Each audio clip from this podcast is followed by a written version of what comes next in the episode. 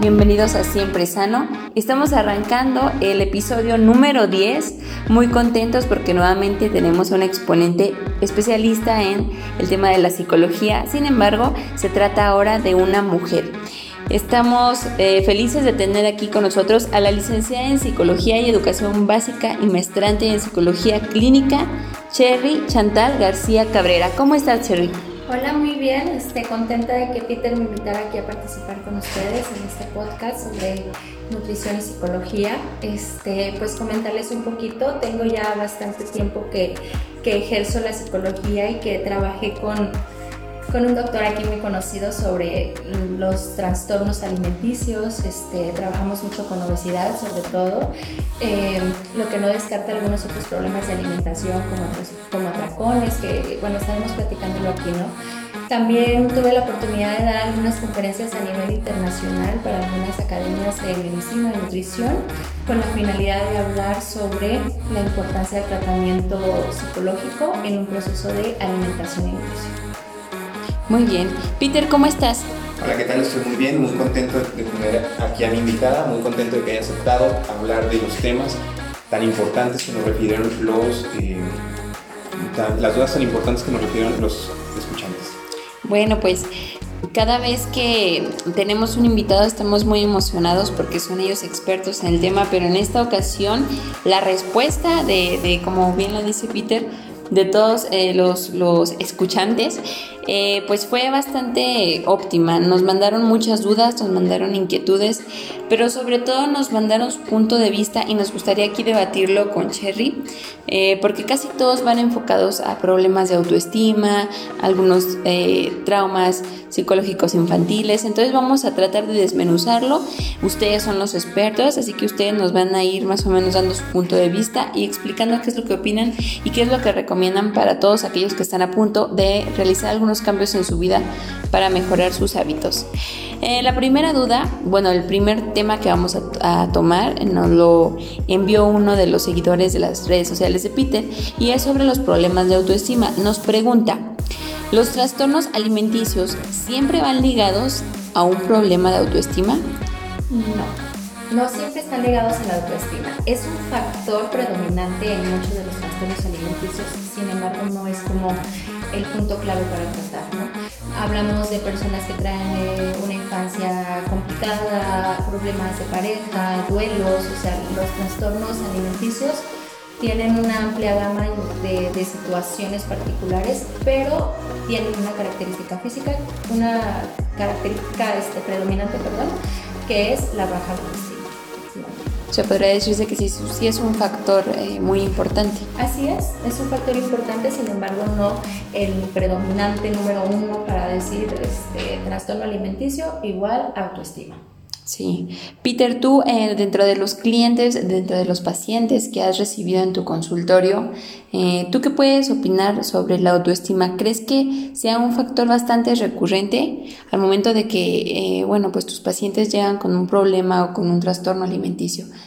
Respecto a, un trastorno alimenticio o respecto a, a lo que es la, baja autoestima, sí me ha tocado atender pacientes que físicamente no son, por así decirlo, no se aceptan, tienen una estética corporal no muy aceptable ante la sociedad y si están, eh, se les nota una depresión muy marcada, pero no, como, como menciona Cherry, no es algo que sea en todos los casos, que sea en el 100% de los casos, no.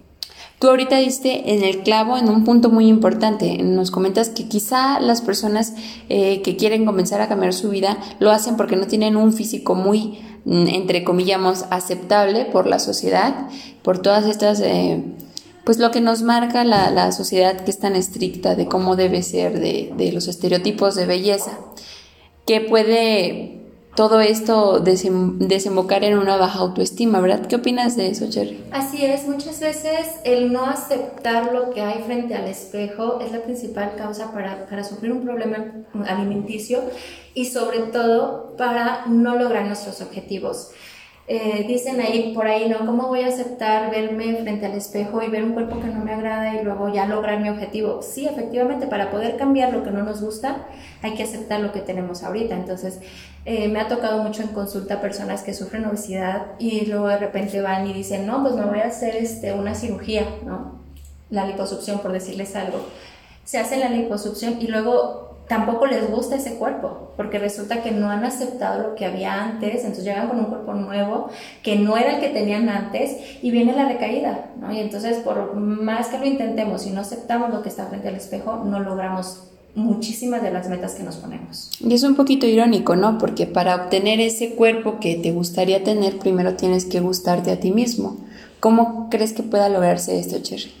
Híjole, esto se logra eh, con mucho trabajo sobre nosotros mismos. Realmente yo, hay una tarea básica que yo les pongo a todos los pacientes que vean por un cambio físico y es, mírate al espejo todos los días, mínimo cinco minutos y, y, y escríbete en tu propio cuerpo todas las cosas bonitas que puedas decirle.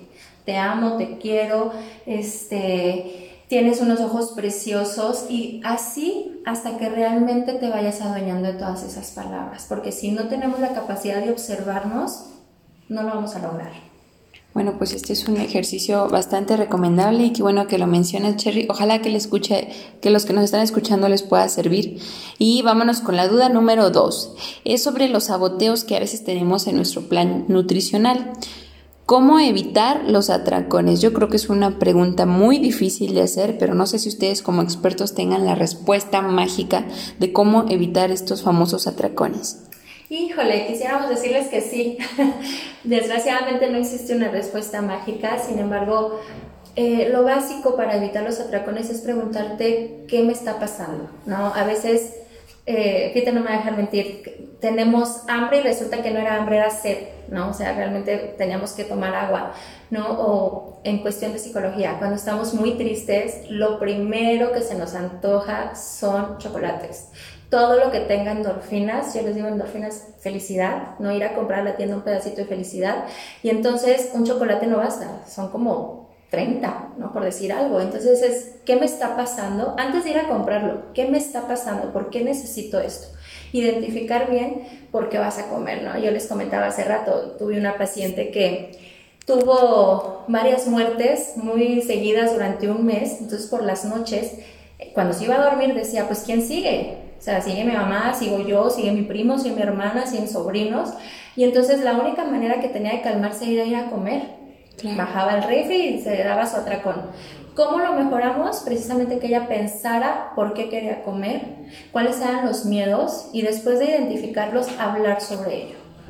Ok, Peter, evidentemente estos atracones que mencionamos pues pueden llegar a echar a perder el progreso dentro del plan nutricional, ¿no? Así es, respecto a los atracones y los planes de alimentación, realmente sí llegan a afectar en todo, en todo. no es como que simplemente se haya eh, eh, atracado en una ocasión y va a reincorporarse al 100% en su, plan de alimentación.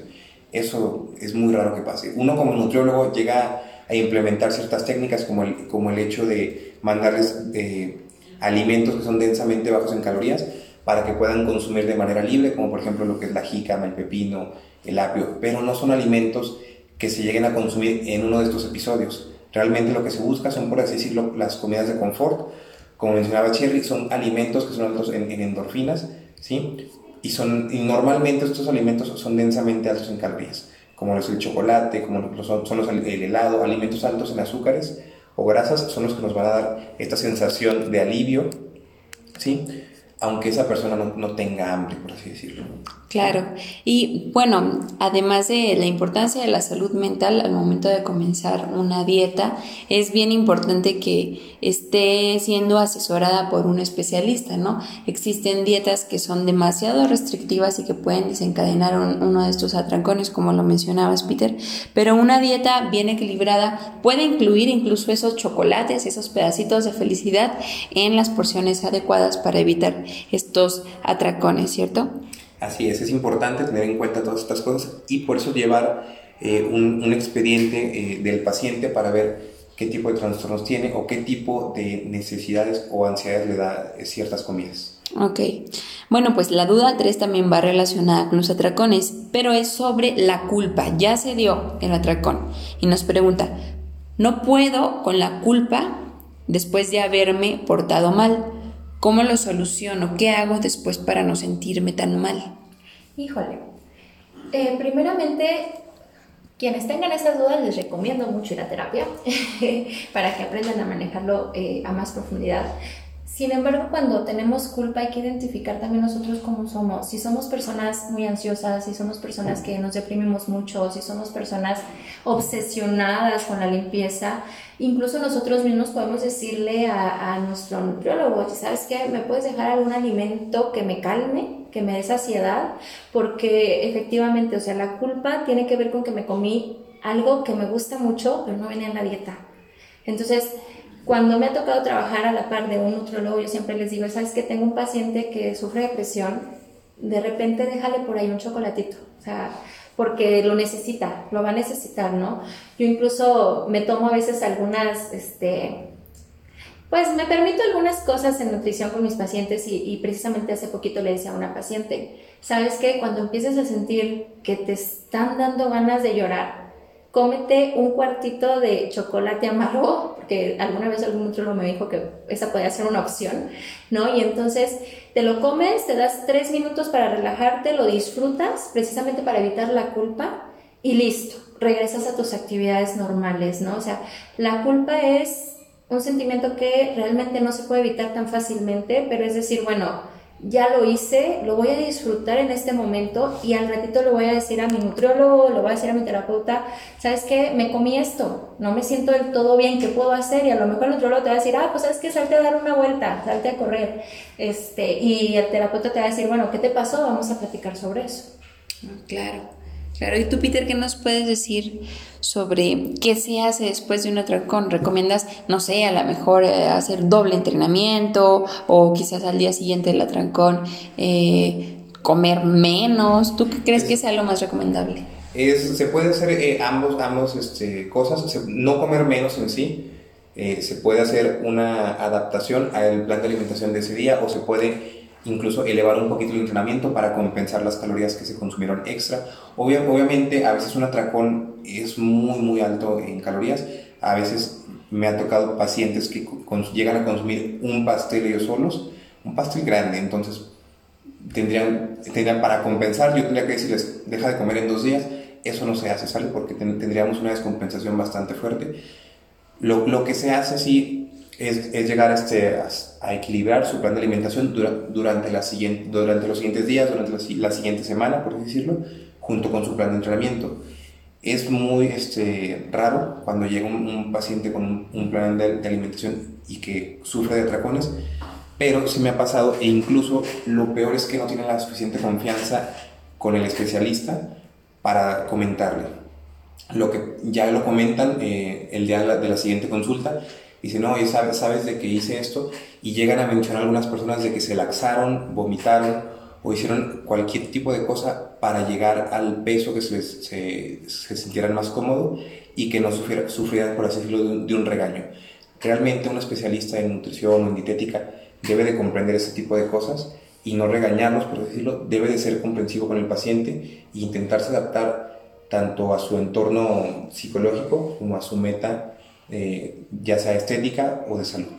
Claro, o sea, la báscula la engañas, ¿verdad? Pero a tus especialistas no los engañas. Así es, ¿no? Entonces, pues, uno de los principales consejos que dan ambos es eh, que se relajen porque pues también no hay, no es no se acaba el mundo, eh, ya lo mencionábamos en, eh, en, el podcast en el que tuvimos con el psicólogo Omar Nájera, no vas a engordar por comerte ese pastel, no vas a engordar este 20 kilos, ni tampoco vas a adelgazar porque al día siguiente nada más comas lechuga. Entonces hay que encontrar un equilibrio y principalmente tratar de liberarse de las culpas. Eh, vámonos a la duda número cuatro, es sobre las descompensaciones. ¿Cuáles son los riesgos? Y aquí vamos a pedirle ayuda a nuestra psicóloga porque pues es un punto muy importante al que queríamos llegar desde que comenzó este podcast y que pues finalmente hoy vamos a empezar a, a tomar. ¿Cuáles son los riesgos o los estragos que puede causar en la salud el padecer un trastorno alimenticio? Aquí vamos a hablar desde la perspectiva psicológica hasta la perspectiva eh, de, nutrición. Eh, hablamos de problemas como pérdida de menstruación, descalcificación, resequedad en la piel, pérdida de cabello, eh, aislamiento, ansiedad. ¿Cuáles consideran ustedes que son los estragos en la salud de los trastornos alimenticios? los primeros, eh, como ya los mencionaste, ¿no? Cambios físicos, obviamente, ¿no? Las mujeres, por ejemplo, que pierden su, su menstruación, viene un problema súper grave cuando quieren ser mamás. ¿No? Entonces ya no es tan fácil y estamos hablando de un problema de depresión, estamos hablando que tienen problemas de ansiedad, eh, hay muchas veces que las personas eh, que sufren sobre todo trastornos como bulimia, anorexia, se vuelven demasiado obsesivas con sus pensamientos, ¿no? ¿Y qué pasa así? ¿Y qué pasa así? ¿Y qué pasa así? empiezan con estos patrones repetitivos. Eh, cuando sufrimos ansiedad, buscamos la manera de evitar comer, entonces vamos buscando, me voy a poner a limpiar en lugar de comer. Y entonces empezamos a tener pensamientos que generan malestar, ¿no? todos los trastornos alimenticios traen por ende graves problemas emocionales. No es fácil salir de ellos, pero se puede y lo podemos lograr. Sin embargo, necesitamos mucha, mucho apoyo y mucha valentía personal para, para salir de un problema alimenticio, sobre todo cuando hablamos de anorexia y bulimia.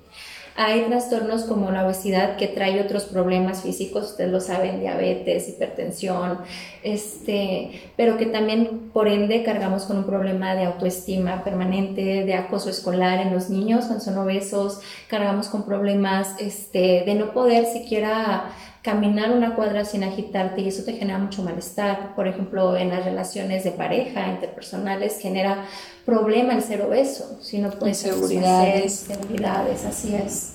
Claro, y entonces tú consideras que, bueno, ahorita los trastornos que mencionaste, como bulimia, anorexia, eh, obesidad, ¿tú consideras que son distintos los eh, síntomas o los estragos que causan estos trastornos en cada uno de ellos o que comparten algunos eh, similitudes? Yo considero que comparten similitudes, sin embargo cada trastorno lo vive diferente.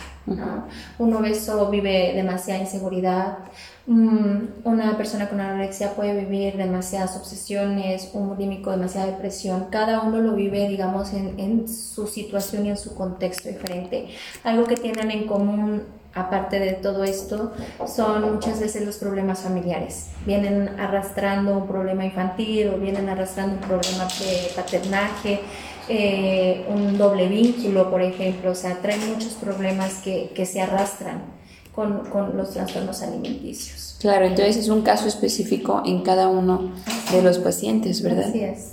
Peter, ¿tú qué nos puedes decir sobre las descompensaciones físicas que se manifiestan en algunos de tus pacientes que, que han presentado estos trastornos alimenticios? Respecto al, al hecho fisiológico, las descompensaciones físicas eh, son eh, afecciones muy, muy fuertes, muy marcadas tanto en lo que es la anorexia, el hecho de, dejar de consumir alimentos o consumir una cantidad raquítica de los mismos, genera una descompensación, como se mencionaba en las mujeres, la pérdida de la regla. Han llegado pacientes que han, que han llegado y referido nueve meses eh, sin tener su, su, menstruación y obviamente sin estar embarazadas, pero se les nota un porcentaje de... Eso te iba a decir, nueve meses, me suena, me suena. sin estar embarazadas y se, se, nota el porcentaje de grasa realmente muy eh, disminuido. En una mujer el porcentaje de grasa debe de andar mínimo entre el, entre el 20 18 20%. Me han llegado pacientes con un 9% y sí se les, se les nota una descompensación muy marcada. No solamente es a nivel de grasa corporal y estética, sino a nivel de, de composición corporal y minerales eh, y, y todo, todo, lo que eso conlleva. Eh, en, lo, en, lo, que es la bulimia se nota eh, una, un, una muy marcada no, no descomposición, pero sí una afección en lo que son, las encías y en lo que son los dientes, ya que el, ácido gástrico o el, vómito sí genera bastante daño a, esas zonas. También lo que es en, en la deglución, hay, hay bastante afección en, ese tipo de cosas. Oye, Peter, y bueno, ahorita perdóname que te interrumpa. Una de las dudas también que llegaron directamente hacia ti y los conocimientos que nos puedes compartir era, bueno, no la mencionamos aquí, pero era sobre qué tanto sirve realmente o por qué estas personas que tienen bulimia en realidad nunca logran estar en el peso que quisieran estar, porque al momento de darse esos atrancones, pues se provocan el vómito y tú como nutriólogo, ¿qué puedes decir? O sea, ¿realmente estas calorías se van? pueden, este, la, bulimia no solamente es el hecho de vomitar, también es, el hecho de, buscar los laxantes o, algún otro método de, por así decirlo, de eliminar esas calorías. ¿sí? Eh, no, no llegan a bajar del todo de peso porque están consumiendo esas calorías y no se eliminan totalmente. El hecho de, vomitar, ya que a nivel del tubo digestivo hay distintos eh, niveles de absorción, por así decirlo, el alcohol se, absorbe eh, a, cierto, a cierto grado del tubo digestivo, las proteínas a otro cierto grado, carbohidratos a otro grado y lípidos. ¿sí? Entonces, se van absorbiendo ciertas calorías de, esos, de esos alimentos y al, hecho de, y al momento de vomitarlas no están eliminando el 100% de las mismas. Y el hecho es que a veces esas personas piensan que ya están, por así decirlo, como si no hubieran consumido esos alimentos y vuelven a comer y vuelven a comer y sí, sí se están acumulando esas calorías. Es un círculo vicioso, entonces que ah, nada más se termina por dañar su salud, como tú lo dices, en, en algunos aspectos bastante notorios, como su salud, su higiene bucal, eh, su, su, salud eh, digestiva. Eh, ¿Existe algún otro mm, estrago que, que, quieras mencionar, Peter, sobre la salud, por ejemplo, de las personas con obesidad? En el, en el caso de la obesidad es pues, muy marcados los, los, signos y síntomas que se tienen que, que, evaluar. Los porcentajes de grasa elevado tienen un, un gran, una gran afección a nivel del sistema inmune, a nivel de, de ácidos grasos en el torrente sanguíneo. Obviamente se elevan los triglicéridos y colesterol en sangre. Entonces, como, como se mencionaba, también genera trastornos de depresión y eso afecta más en, en otras cosas todavía. Claro. Pues vámonos con la duda número 5 y es eh, pues casi casi para finalizar con el mismo tema con el que comenzamos sobre las redes sociales y esta cultura que tenemos de comparación. Las redes sociales y la vida perfecta de los influencers o de algunas figuras públicas eh, que exponen eh, en, en, Instagram, en Facebook, en TikTok, afectan el cómo apreciamos nuestro propio cuerpo ¿Qué nos puedes decir? Claro que sí, hace, precisamente ahorita que los escuchaba me acordaba que por una calle aquí popular de, de Durango hay un, un, puesto de gorditas, ¿no? Y está un niño obeso dibujado con una gordita en una mano, una coca en el otro y una torta en la boca, ¿no? O sea, muchas veces lo que nos venden es lo que nosotros mismos este, ingerimos en los trastornos alimenticios, si estamos viendo personas súper delgadas en redes sociales, ahorita que está de moda, por ejemplo, el TikTok, ¿no? Hay personas que, que salen súper delgados, súper arreglados, entonces es un patrón que queremos repetir porque lo vemos como eh, moralmente más adecuado. Y entonces genera mucho problema el querer verte igual que un influencer, porque realmente no está en la condición física, yo creo, y que no me va a dejar mentir de todos, todos tenemos un cuerpo distinto. Entonces, no podemos ser igual al que está enfrente, ¿no? Muchas veces la anorexia tiene que ver con un mal reflejo en el espejo. Podemos ver personas que están súper delgadas y se paran frente al espejo y de verdad ellos ven a una persona obesa. Eso tiene un nombre, ¿no? Nada más que no me acuerdo. La verdad es que ignoro el, nombre de ese trastorno. Y me agarraste en curva, ¿verdad? bueno, no me acuerdo. Dismorfia, sí, ¿verdad? Dismorfia. Ajá, así es, ¿no? Y, y, a lo mejor no nos pasa eh, a todos, pero yo creo que sobre todo en la adolescencia, que es un punto clave, es donde más podemos ver chicos que se quieren parecer a los influencers, a las personas de, de la televisión, decían antes, ¿no? Ahorita ya es del celular. Este, pero creo que sí influye bastante en todos los problemas alimenticios. Claro. Peter, ¿qué nos puedes decir sobre las comparaciones? Eh, ¿Has tenido algún eh, caso o tus, tus pacientes? Claro que sí, he tenido varios pacientes, varios pacientes más que nada, ya que, que más que nada son, son las niñas las, que llegan con eh, una imagen o mandan una, una foto y dicen, oye, ¿con cuánto, cuánto tiempo crees que me pueda ver como esta chava?